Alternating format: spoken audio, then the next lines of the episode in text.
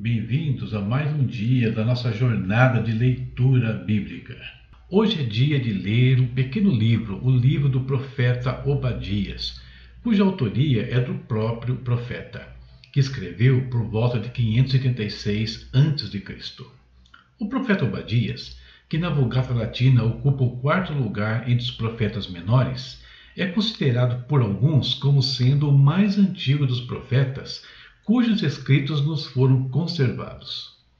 O nome Obadias significa servo do Senhor e parece originário do reino de Judá. Anunciou contra os idumeus, inimigos acérrimos da Judéia, os castigos que Deus lhes enviaria por causa do modo desumano com que tinha tratado o povo escolhido.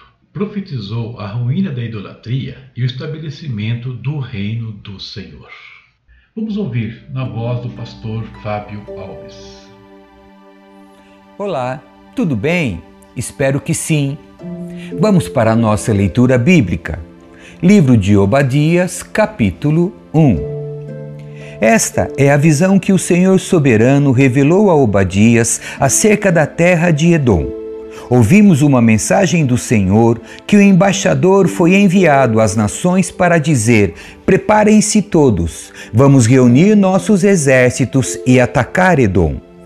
O julgamento de Edom é anunciado. O Senhor diz a Edom: Eu o tornarei pequeno entre as nações, você será grandemente desprezado. Foi enganado por seu orgulho pois vive numa fortaleza de pedra e mora no alto dos montes. Quem me derrubará daqui de cima? pensa consigo. Mesmo que suba tão alto como as águias e faça seu ninho entre as estrelas, de lá eu o derrubarei, diz o Senhor. Se ladrões viessem durante a noite e o assaltassem, que calamidade o espera, não levariam tudo, e aqueles que colhem uvas sempre deixam algumas para os pobres. No entanto, todos os cantos de Edom serão vasculhados e saqueados, todos os tesouros serão encontrados e levados embora. Todos os seus aliados o expulsarão de sua terra. Eles lhe prometerão paz enquanto tramam enganá-lo e conquistá-lo. Seus amigos de confiança lhe prepararão armadilhas e você nem se dará conta. Naquele dia não restará um sábio sequer em toda a terra de Edom, diz o Senhor, pois nos montes de Edom destruirei todos que têm entendimento. Os guerreiros mais poderosos de Temã ficarão aterrorizados, e todos nos montes de Edom serão exterminados na matança. Motivos para o castigo de Edom. Por causa da violência que cometeu contra seus parentes, os israelitas, você será coberto de vergonha e destruído para sempre. Quando eles foram invadidos, você se manteve afastado e não quis ajudá-los. Estrangeiros levaram a riqueza das nações e tiraram sortes para dividir Jerusalém, e você agiu como se fosse um deles. Não deveria ter ficado satisfeito quando exilaram seus parentes em terras distantes. Não deveriam ter se alegrado quando o povo de Judá sofreu tamanha desgraça. Não deveriam ter falado com arrogância naquele tempo de aflição. Não deveria ter saqueado a terra de Israel naquele dia de calamidade.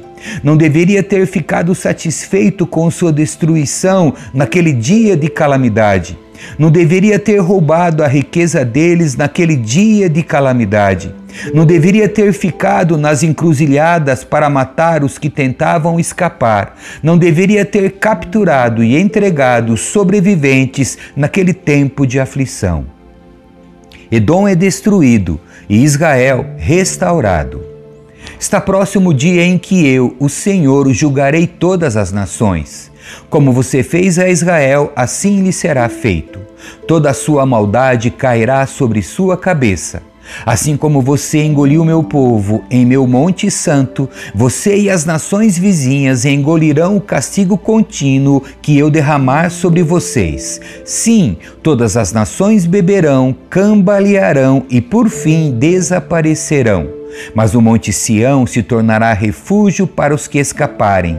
Será um lugar santo. O povo de Israel voltará para tomar posse de sua herança. O povo de Israel será um fogo intenso e Edom será um campo de palha seca. Os descendentes de José serão uma chama que passará pelo campo e consumirá tudo. Não haverá sobreviventes em Edom. Eu, o Senhor, falei. Então meu povo que vive no Neguebe ocupará os montes de Edom. Os que vivem nas colinas de Judá possuirão as planícies dos filisteus e tomarão os campos de Efraim e de Samaria. O povo de Benjamim ocupará a terra de Gileade. Os exilados de Israel retornarão para a sua terra e ocuparão o litoral fenício até Sarepta. Os cativos de Jerusalém, exilados no norte, voltarão para casa e ocuparão as cidades do Neguebe. Os que foram resgatados subirão ao Monte Sião, em Jerusalém, para governar sobre os montes de Edom, e o reino será do Senhor. Amém. E assim encerramos a leitura desse pequeno livro de Obadias.